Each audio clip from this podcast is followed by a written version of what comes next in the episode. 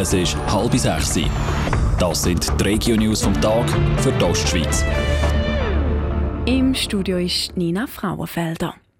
Der kürzeste Linienflug der Welt kommt Gegenwind über. Ein St. Galler Kantonsrat bezeichnet die Strecke von Alteri auf Friedrichshafen als verfassungswidrig. Selina Wiederkehr. Etwa acht Minuten soll der Flug dauern von Alteri auf Friedrichshafen. Aber im November bietet die People's Vienna Line die Strecke an. Der Grüne St. Galler Kantonsrat Meinrad Gschwend wehrt sich da dagegen. Für so kurze Strecken soll doch der öffentliche Verkehr genutzt werden. Zudem widerspreche die Fluglinie der Kantonsverfassung. Dort steht drin, die Umwelt muss vor schädlicher Belastung geschützt werden. Der Meinrad Gschwend will, dass die Regierung die Flüge verbietet. Der Flug von Alteri aus geht eigentlich auf Köln, macht aber einen Zwischenstopp in Friedrichshafen. Der Airline wird damit die deutschen Städte direkter mit der Ostschweiz verbinden.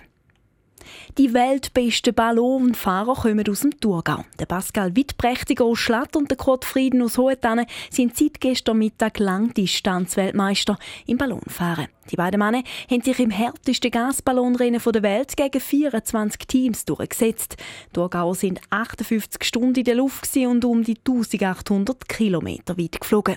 Trotz der Strapazen in der Luft haben sie aber auch Zeit zum Geniessen, sagt Pascal Wittprächtiger.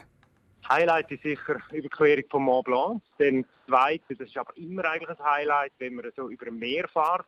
Das ist wirklich der genießerische Aspekt, der dann wunderschön ist. Und drittens ist, in der Nacht über grosse Städte hineinzufahren, die hell erleuchtet sind. Und von oben ab kann man dann in ganzer Ruhe eigentlich ein bisschen das pulsierende Leben vom Boden ein bisschen aufsaugen. Die beiden Ballonfahrer sind jetzt auf dem Weg zurück in Thurgau, müssen dann aber gerade wieder weiter nach Deutschland an die Siegerehrung. In der Weite im Kanton St. Gallen ist ein Velofahrer gestürzt und gestorben. Der 63-Jährige ist heute Morgen früh mit seinem Velo aus noch unbekannten Gründen gestürzt, gibt die Kantonspolizei bekannt. Ein Jogger hat den Mann dann später leblos auf der Straße gefunden und hat die Ambulanz alarmiert. Die haben dann aber nur noch den Tod von dem Velofahrer feststellen. Die Stadt St. Gallen macht mit beim schweizweiten Pilotprojekt der Velostrasse. Dafür wird auf der Lindenstrasse ein Jahr lang die erste Velostrasse in der Stadt signalisiert und markiert, heisst in einer Mitteilung. Auf diesen extra Velostrassen sind Teilnehmer gegenüber den anderen vortrittsberechtigt.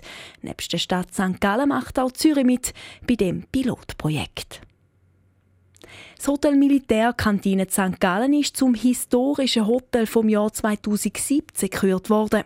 Mit dieser schweizweiten Auszeichnung werden gastgewerbliche Betriebe geehrt, die sich für den Erhalt und Pflege von historischen Bauten einsetzen.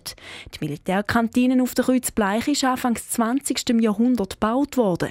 Das Haus war damals eine Unterkunft für die Offiziere. Radio Top.